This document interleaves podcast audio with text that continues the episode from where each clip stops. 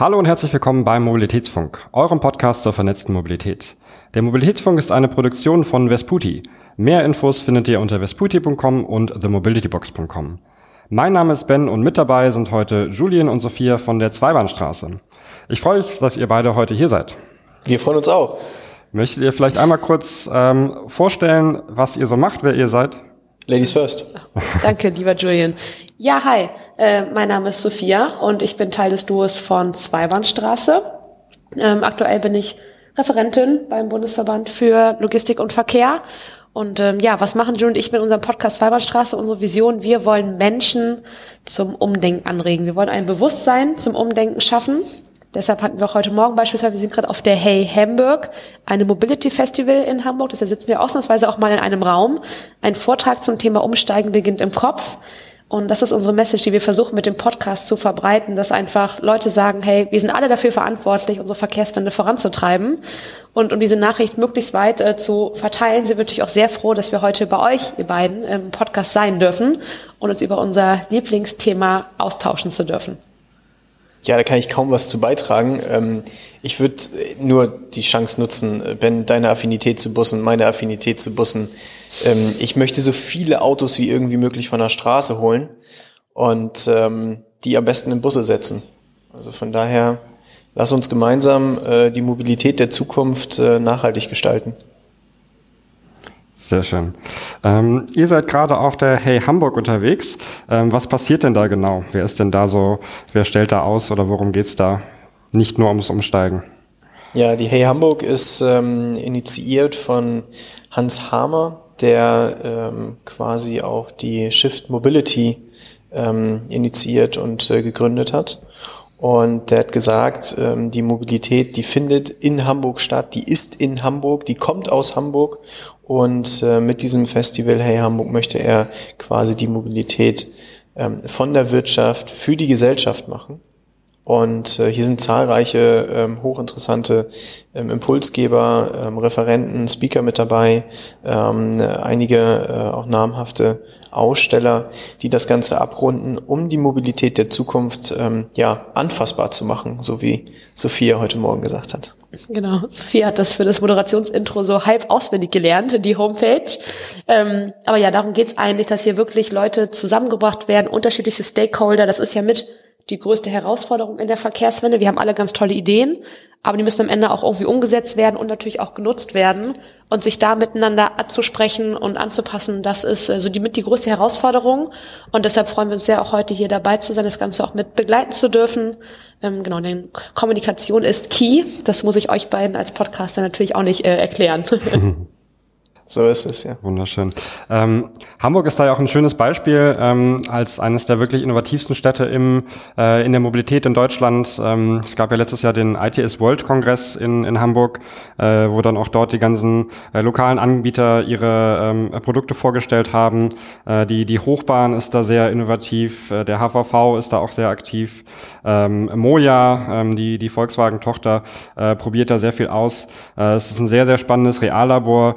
Ähm, ähm, was es, glaube ich, in, in Deutschland äh, in dieser Form noch nicht gibt äh, und auch weltweit ähm, teilweise seinesgleichen sucht. Ähm, was, was glaubt ihr, habt ihr da mitbekommen? Ähm, klar, es gibt jetzt auch die Hey Hamburg. Ähm, kommt das da aus der Politik, kommt das aus der Verwaltung oder ähm, wie bekommt ihr das damit? Ist das, haben die einfach alle Lust, was zu verändern? Also ich fange einfach mal an. Ich würde sagen, also ich bin ja Bonnerin Gebürtige und äh, wenn ich hier immer in Hamburg ankomme oder beziehungsweise ich so mitbekomme, wie so die Gespräche sind, ich meine, ihr habt eine An für Mobilitätswende. Bei uns heißt das noch An für Verkehr. Ich finde, das ist schon mal Statement Nummer eins. Ihr habt einen äh, Verkehrssenator, der sagt, ich, ich will verändern, wie Julian mich heute Morgen nochmal aufgeklärt hat und sagt, ich mache das so lange, bis ich halt irgendwann abgewählt werde, bis dahin will ich was verändern und das finde ich erstmal ganz große Klasse. Ich glaube, dass Hamburg, die Stadt an sich, unfassbar viel Potenzial hat mit ähm, Mobilität auf der Straße, auf der Schiene, aber auch Luft oh, ähm, und natürlich auch äh, im Wasser. Und ich glaube, wenn man als Stadt diese verschiedenen Dimensionen der Mobilität schon miteinander vereint, ist es schon mal ganz, ganz viel wert. Und einfach zu sehen, dass hier begeisterte Leute sind, das macht Laune. Aber ich bin auch ganz ehrlich, wir waren auf der Interactive Stage heute Vormittag und da hatten wir einige Impulsverträge und da wurde wirklich sehr stark mitdiskutiert, weil Leute auch gesagt haben, ja, hey, wir brauchen aber richtungsweisende politische Entscheidungen, weil ja, die Gesellschaft muss was machen. Aber man muss A, ein bisschen incentiviert werden, die Motivation muss da sein und die Politik muss halt eben auch aktiv werden, weil die Menschen müssen an die Hand genommen werden. Man kann sie da nicht komplett alleine lassen. Nicht alle sind so engagiert und interessiert wie wir. Und da, glaube ich, ist die Politik steht ja schon sehr, sehr groß in der Verantwortung. Trotzdem, finde ich, müssen wir uns grundsätzlich mal abgewöhnen, immer mit dem Finger auf andere zu zeigen und eine Ausrede dafür zu finden, warum ich jetzt gerade mein Auto nicht stehen lassen kann und andere dafür verantwortlich zu machen, um meinen eigenen Routinen zu bleiben. Ja, ich würde ergänzen, ähm, vielleicht wir haben Glück, äh, dass wir einen grünen Verkehrswendeminister in Hamburg haben. Äh, Agnes Tjax ähm, ist, ähm, der ist unglaublich nahbar ähm, und packt das Thema halt da an, wo es gebraucht wird. Und deswegen bewegen wir hier die größten Infrastrukturprojekte im Ausbau der S-Bahn, der U-Bahn. Wir haben die Köbrandbrücke, die angestoßen ist und umgesetzt wird in den nächsten Jahren. Ähm, das zahlt alles ein in, in das große ganze Ziel. Und ich unterstelle äh, Agnes einfach an der Stelle, dass er ähm, halt nicht das tut, um am Ende wiedergewählt zu werden, sondern einen wichtigen Beitrag zur nachhaltigen Mobilität zu leisten. Und ähm, da bin ich jetzt mal ganz böse. Ich glaube, da gibt es so den ein oder anderen ähm, Politiker, äh, der vielleicht lieber nochmal gewählt werden möchte, anstatt tatkräftig wirklich Entscheidungen zu treffen und Veränderungen herbeizuführen. Da sind wir gut besetzt in Hamburg. Einen sehr, sehr spannenden Punkt. Ich war jetzt die letzten Tage auf dem äh, Deutschen Nahverkehrstag in Koblenz. Ähm, dort war unter anderem die äh, rheinland-pfälzische Klimaschutz- und Mobilitätsministerin dort. Die wurde dann von einem äh, jungen Lokalpolitiker aus, äh, aus NRW gefragt, wie es dann überhaupt als äh, Politiker möglich wäre, große Infrastruktur- und Verkehrsprojekte umzusetzen, ähm, die sich erst in irgendwie 15, 20 Jahren irgendwie rentieren oder halt umgesetzt werden können. Äh, meine Wahlperiode und Legislaturperiode bis dahin aber schon drei, vier Mal vorbei wäre. Ähm, so diese Intensivierung da für, für die Politik langfristig zu denken, ähm, selbst von einem von einem jungen Lokalpolitiker wurde da als, als sehr kritisch angesehen. Ist das unser politisches System, was das, was das schwierig macht? Oder ähm, müssen, müssen die Wählerinnen und Wähler da einfach sagen, hey, ähm, wir wählen jetzt einfach nur noch äh, Politikerinnen und Politiker, die sich wirklich für die Mobilitätswende einsetzen, die sich für äh, Umsteigen nicht nur im Kopf, sondern auch auf der Straße einsetzen? Äh, ben, vielen Dank für die Frage. Äh, ich beantworte die äh, kürzer, als du sie gestellt hast. Ich würde sagen, ja. Also äh, ich glaube, das ist ein äh, gravierendes äh, systematisches Problem, was wir haben. Und ähm, da, äh, äh, da müssen wir dran arbeiten. Wenn ich da nochmal einhaken darf, die Politik in anderen Ländern, gucken wir uns jetzt mal Österreich oder die Niederlande oder auch die skandinavischen Länder an, ist, glaube ich, vom, vom Grundsatz her gar nicht so viel anders. Ich weiß nicht, ob das allgemein so ein Mentalitätsproblem auch ist, manchmal bei uns. Weil die bekommen es ja irgendwo auch hin. Und ich weiß nicht, ob die Politiker dort einfach mutiger sind, ob da die Gesellschaft vielleicht einfach mehr mutige, nachhaltigere, äh, innovativere Entscheidungen unterstützt. Aber ich meine, in Paris, die Oberbürgermeisterin, die ersten paar Monate hieß es auch, um Gottes Willen, was macht sie? Und jetzt wurde sie direkt zum zweiten Mal gewählt, weil die Stadt der 15 Minuten einfach so gut ankommt. In Amsterdam auch erstmal großes Drama, wie keine Auto, keine Verbrennerautos mehr in der Innenstadt und jetzt alle lieben die äh, Tesla-Taxen dort. Also irgendwo scheint es ja doch anzukommen. Ich habe manchmal das Gefühl, wir, wir trauen uns nicht genug. Ist das vielleicht auch eine, eine Schwierigkeit, äh, dass wir Mobilitätswende bisher ähm, wenig emotionalisiert haben und eher so, hey, wir möchten jetzt Autos verbieten, was letztendlich ähm, Mobilitätswende funktioniert nur, wenn wir Menschen aus dem Auto, aus dem MIV reinbekommen in den öffentlichen Verkehr. Ähm, aber die Kommunikation war ja oft so, hey, wir machen jetzt ein, äh, ein, ein Tempolimit für, äh, für den Klimaschutz. Hey, wir verbieten jetzt Verbrenner. Und auch die, die äh, Thematik mit den E-Scootern. Ähm, ich glaube, da gab es große äh, große Schwierigkeiten in der Kommunikation, dass die klimaschädlich seien und so weiter, dass sie keinen Verkehr machen. Also ich habe relativ wenig mitbekommen, ähm, dass da gezeigt wurde, hey, es gibt jetzt einfach eine, eine coole Möglichkeit von A nach B zu kommen. Es gibt eine neue Möglichkeit, nicht das eigene Auto nutzen zu müssen. Es ist vielleicht nicht die allerbeste und allerumweltfreundlichste, aber es ist einfach eine Möglichkeit, die Mobilitätswende erlebbar zu machen. Ähm, habt ihr da noch weitere äh, Punkte oder beziehungsweise wie, woran liegt das bei uns, dass wir, dass wir das nicht hinbekommen oder dass, dass diese Mobilitätswende für uns gerade noch nicht was Cooles ist, für die allermeisten. Ja, es gibt immer, äh, in vielen Lebenslagen gibt es äh, im Grunde genommen den, den Early Bird, ne, den, den Vordenker, der das Ganze anpackt und Bock hat, auch was zu verändern. Und es gibt auf der anderen Schiene halt den, der äh, sagt, ähm, sollen erstmal die anderen machen und sich ausprobieren, bevor ich selber mit in den Ring steige und ähm, für mein Wohl sorge.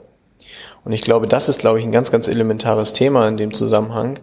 Ähm, mit dem wir uns auseinandersetzen müssen. Also äh, lass uns da mal so äh, zwei äh, Gehirnforscher und äh, Psychologen an einen Tisch setzen, ähm, die äh, mit uns gemeinsam über die Mobilität der Zukunft diskutieren. Also warum haben wir Probleme mit Veränderungen und äh, was macht Veränderung so schwierig? Ähm, wenn wir diese Fragen beantworten können, könnte ich mir vorstellen, dass das E-Scooter-Thema oder das ähm, autonome Fahren am Ende ähm, vielleicht noch viel, viel einfacher beantwortet werden können. Aber wir sind leider äh, gesellschaftlich ähm, so ein bisschen darauf getrimmt äh, worden, dass wir am Ende äh, eher ja, Schmerzen mit Aspirin bekämpfen, anstatt uns äh, nicht nur die Symptome anzugucken, sondern wirklich die Herkunft des Schmerzes. Und äh, das ist halt in der Mobilitätswende genau das gleiche in Grün. Wüssten wir, wo ähm, der, der Triggerpunkt in der Gesellschaft ist, äh, die Angst vor Veränderung haben oder Angst haben oder immer noch der Meinung sind, das Auto würde sie frei machen, ähm, das äh, ist jahrelange, jahrzehntelange ähm, äh, äh ja, jahrzehntelanges Einprügeln ähm, der Automobilbranche, würde ich jetzt einfach mal sagen. Und ähm, wenn man das Ganze so betrachtet, dann muss man halt auch eingestehen, dass wir nicht von heute auf morgen in der Lage sind, ähm, das aufzubrechen, zu verändern und ein Verständnis und ein, ein, ein, ein, ein Bewusstsein dafür zu schaffen, ähm, dass die Mobilität der Zukunft ähm, halt so aussieht, wie wir, die Leute, die tagtäglich damit zu tun haben, glauben, dass sie auszusehen hat.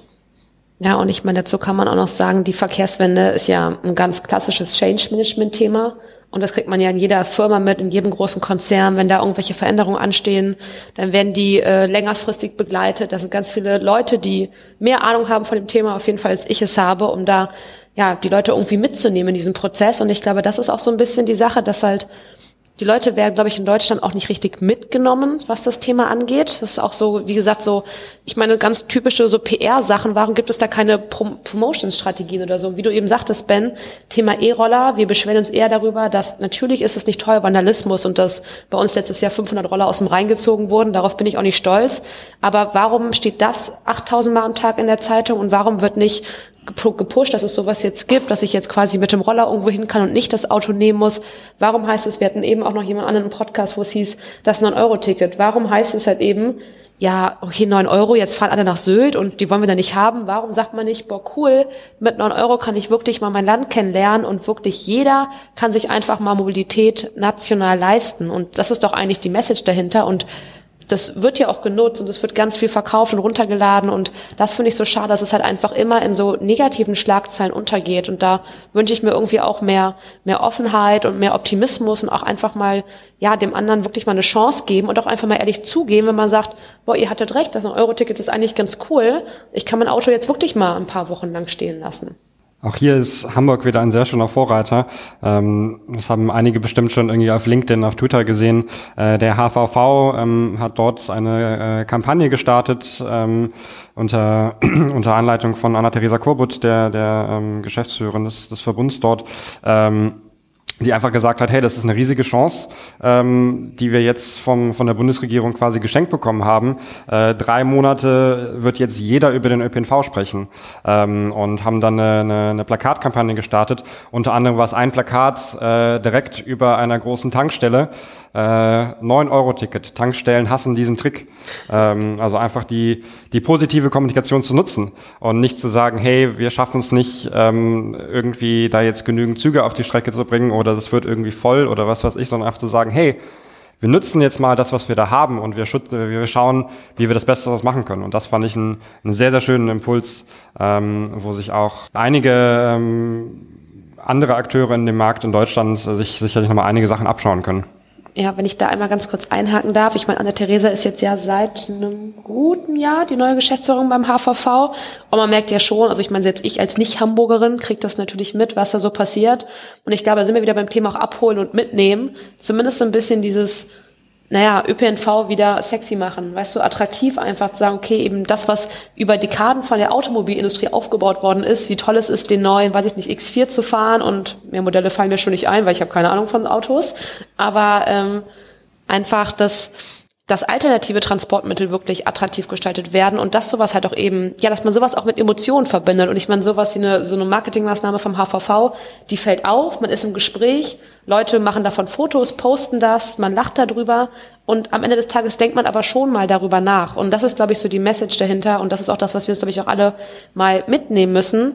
Ähm, ja, dass man so ein ÖPNV, der irgendwo eine Daseinsvorsorge hat, ich meine, Thema Bus. Julian liebt es. Sie hatten heute Morgen auch im Vortrag ein Foto von einem Bus von 1991 und viele haben eben noch das Image vom Bus, was so alther ist. Und ja, Fun Fact, Busse sehen heute ganz anders aus. Im Gegenteil, sind wahrscheinlich noch cooler ausgestattet als das eine oder andere Auto. Aber ja, das müssen wir halt irgendwie noch vermitteln, diese Info. Und das ist, glaube ich, auch so das ganz, ganz große Problem.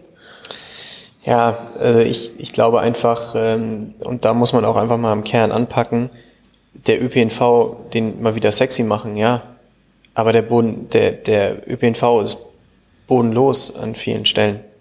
Also ähm, ich bin, ich nutze den ÖPNV auch ähm, und äh, ich brauche, ähm, ich, ich schaffe es vielleicht morgens noch, ähm, wenn der Bus denn kommt, ähm, die Bahn zu bekommen und fahre mit der Bahn in, in die Stadt rein, um äh, dann zu Fuß ins Büro zu laufen. Aber äh, wenn meine Bahn zurück nur fünf Minuten Verspätung hat, verpasse ich meinen Bus, der mich dann quasi auf die grüne Wiese oder in den Wald fährt. Ähm, aber das weiß ich erst, wenn ich da stehe. Also das weiß ich noch nicht, wenn ich ähm, in die Bahn einsteige am Hauptbahnhof.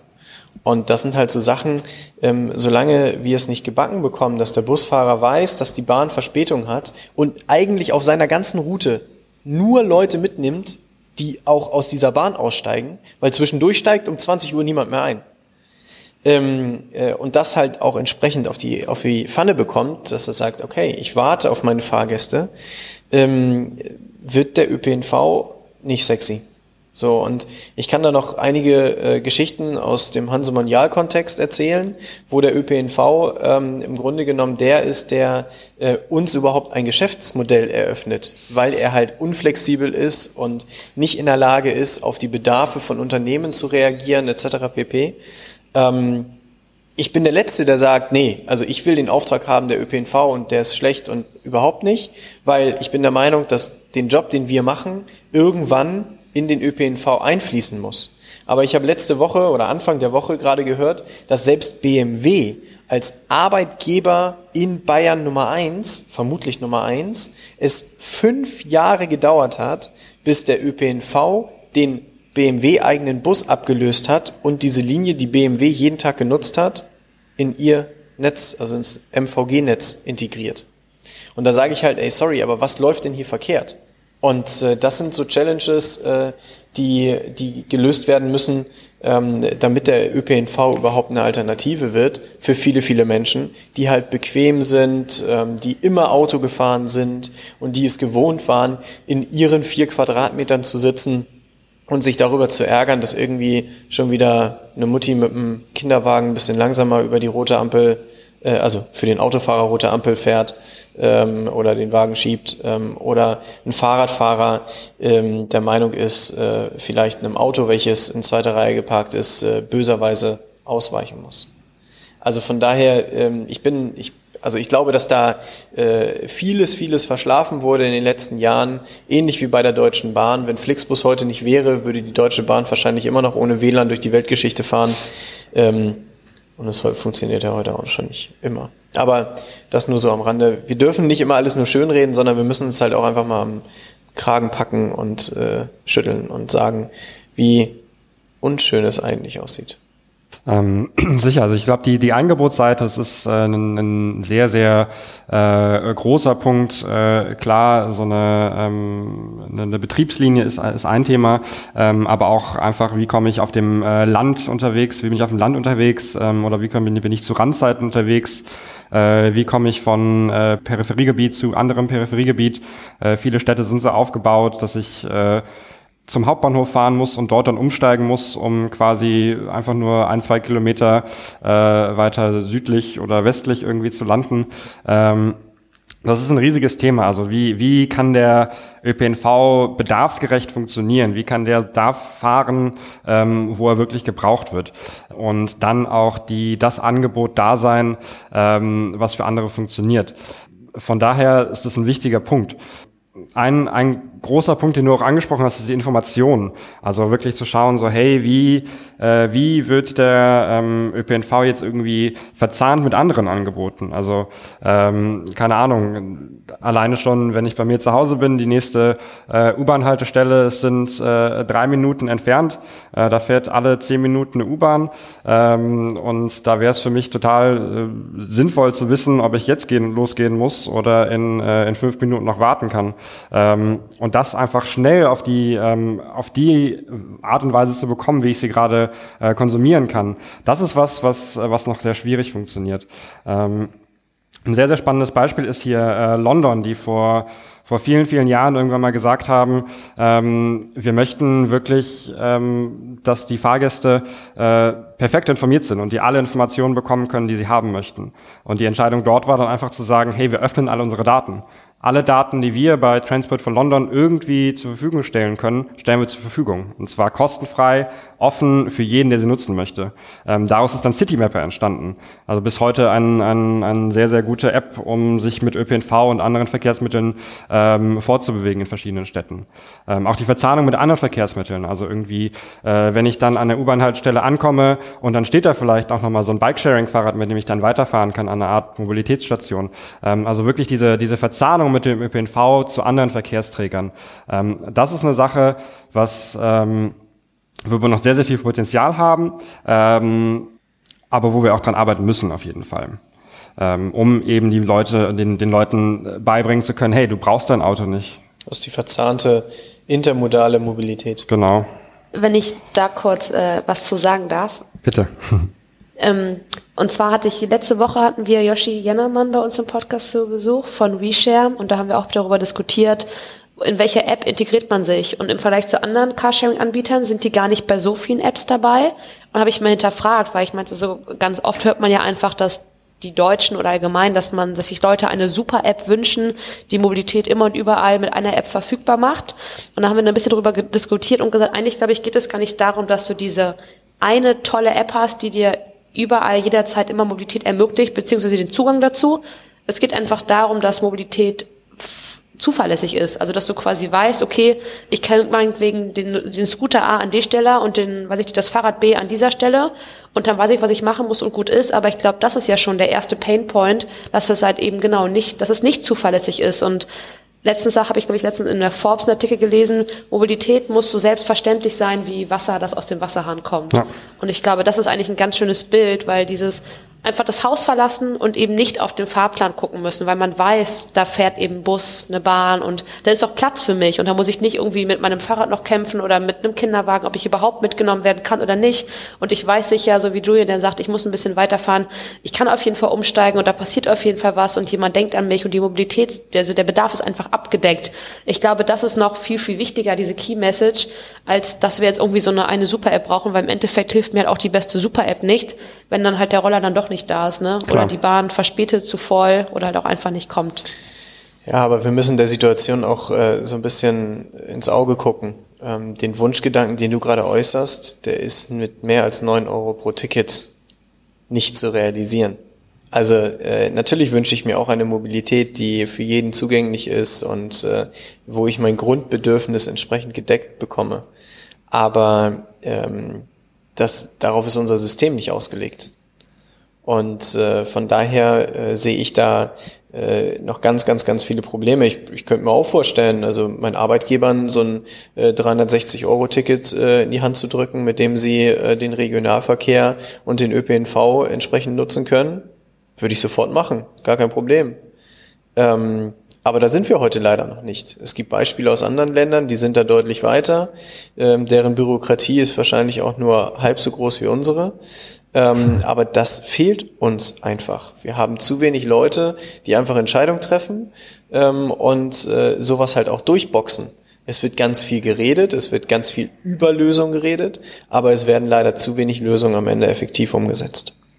Aber wenn du eben sagtest, dass unser System das einfach nicht hergibt, dann liegt es ja, also was meinst du denn, woran es dann liegt? Also weißt du, was ich meine? Wenn du sagst, ja, das System gibt es nicht her, dass diese Mobilität so, so verfügbar ist und so selbstverständlich.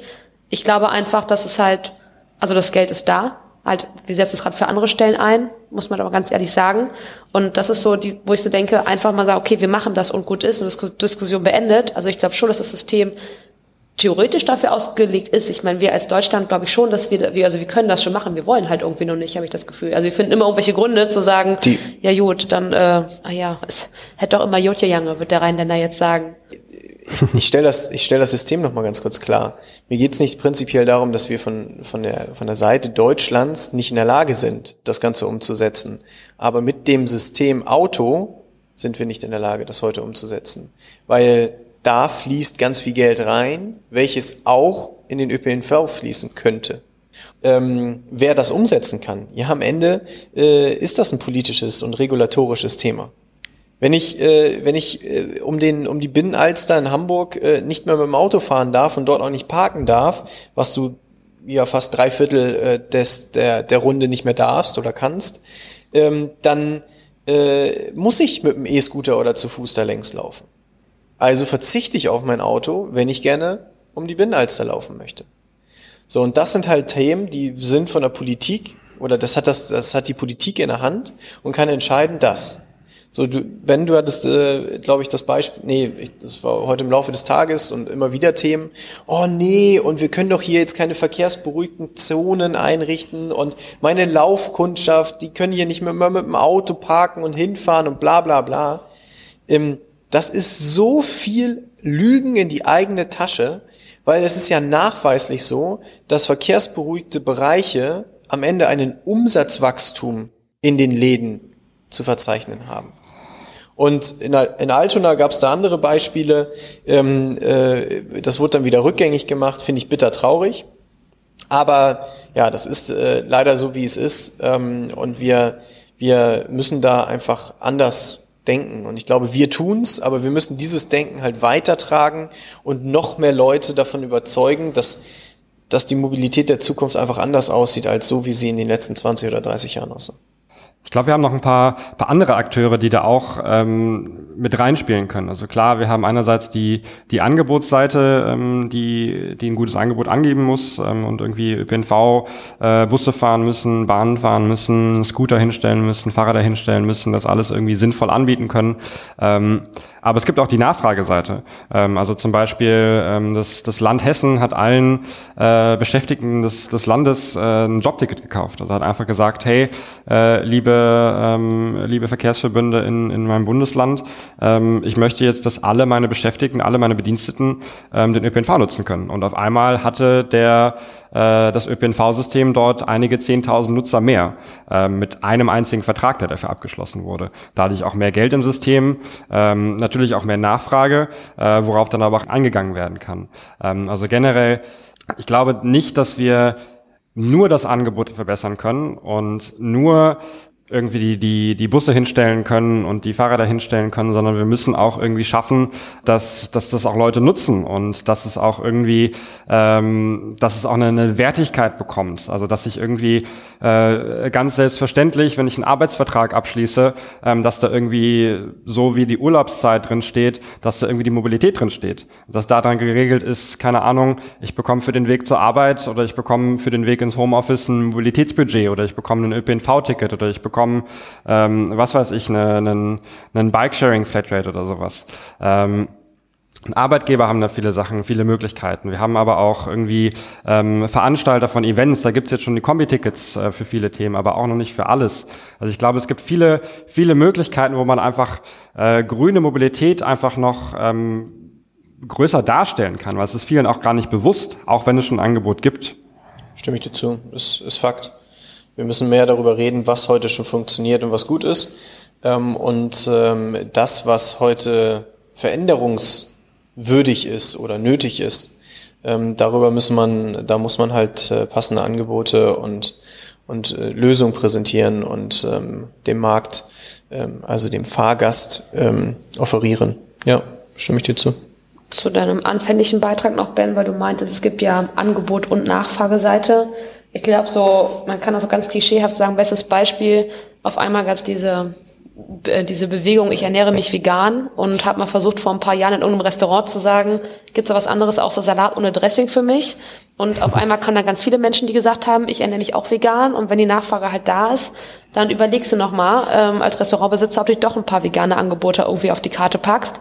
Und ich glaube, das ist so ein bisschen dieses typische Henne-Ei-Prinzip irgendwie. Der ÖPNV müsste vielleicht dann doch, ich meine, gut, die Deutsche Bahn ist gut ausgelastet, wie wir wissen. Trotzdem, es gibt immer noch irgendwelche Strecken oder gerade halt der lokale öffentliche Personennahverkehr, die dann, der dann nicht umfänglich genug genutzt wird, wo es dann heißt, ja, die Finanzierung und wenn alle ein Ticket kaufen würden, dann wird das auch wieder passen. Ich muss irgendwie, irgendwie miteinander einhergehen. Äh, aktuell ist halt dann sehr, sehr schwierig, wenn dann das Angebot der Nachfrage nicht nachkommt, da sind die Leute unzufrieden und fragen nicht mehr weiter nach. Also eigentlich müsste das Angebot erstmal voranschreiten Finanzierungsfrage, wobei da, wie gesagt, sich ganz klar dann die Politik in der Verantwortung, aber auch dann die Gesellschaft, dass sich jeder einfach mal an die eigene Nase fassen muss. Und es kann nicht sein, dass ich als Städterin sage, na ja, die Leute, die auf dem Dorf wohnen, nutzen das Auto viel zu oft. Die Leute, die auf dem, im Dorf wohnen, sagen, ja, aber ihr Städter, ihr habt doch Bus und Bar, warum hast du überhaupt noch ein Auto? Ne? Gesellschaft sagt, Politik muss machen, Politik sagt, Wirtschaft muss machen, Wirtschaft sagt, wo bin ich jetzt wieder? Die Gesellschaft muss machen. Also immer mit dem Finger auf andere zeigen, es funktioniert nicht mehr, die Zeiten sind vorbei. Jeder von uns muss machen. Und zwar eigentlich eher gestern als heute. Das ist eigentlich schon ein Top-Schlusswort, oder? Danke, Julian. ist nicht unser Podcast. Wir müssen uns an, an, an Ben und Lena richten heute. Ja, so ist es. Nein, nein, aber wir, wir sind super in der Zeit, von daher ähm, ist das tatsächlich ein schönes Schlusswort. Ähm, ich habe eine, eine letzte Frage an euch. Ähm, wir können einmal Wünsch dir was spielen ähm, und äh, wir dürfen uns eine äh, eine Innovation, ein, ein Infrastrukturprojekt, eine irgendwas wünschen, äh, was sofort mit einem Schnips umgesetzt wird, um die Mobilitätswende voranzubringen. Was wäre das für euch? Ich hätte gerne eine Fahrradbrücke, die über den Rhein verläuft in Bonn. Ich bin da ein bisschen komplexer. Ähm, ja, das war eine kurze Frage, muss auch kurz antworten. Ja, korrekt. ich möchte end endlich nicht mehr selbst fahren und autonome Fahrzeuge in meinem Alltag integrieren. Sehr schön. Ähm, das sind zwei, zwei sehr schöne Wünsche. Ähm, ich glaube, beide können wir irgendwann mal umsetzen. Ähm, Gibst du die weiter, Ben? Wenn ja, an wen? Und gibt's die Nummer? ich glaube, da müssen wir erstmal schnipsen und äh, dann ein bisschen noch an der, an der Magie üben. Julian Wunderbar. Schnips, Kein Problem, kriegen wir hin. Sehr gut, danke euch. Damit kommen wir auch schon zum Ende der Sendung. Äh, vielen Dank, Sophia und Julian, für das Gespräch und auch vielen Dank für alle Zuhörerinnen und Zuhörer. Unseren Podcast findet ihr auf mobilitätsfunk.de oder in der Podcast-App eurer Wahl. Wenn ihr Feedback, Ideen oder Fragen habt, schreibt uns gerne eine E-Mail an mail.vesputi.com. Um immer auf dem Laufenden zu bleiben, könnt ihr auch gerne unseren Newscenter unter vesputi.com abonnieren. Tschüss und bis zum nächsten Mal. Danke euch. Ciao, ciao.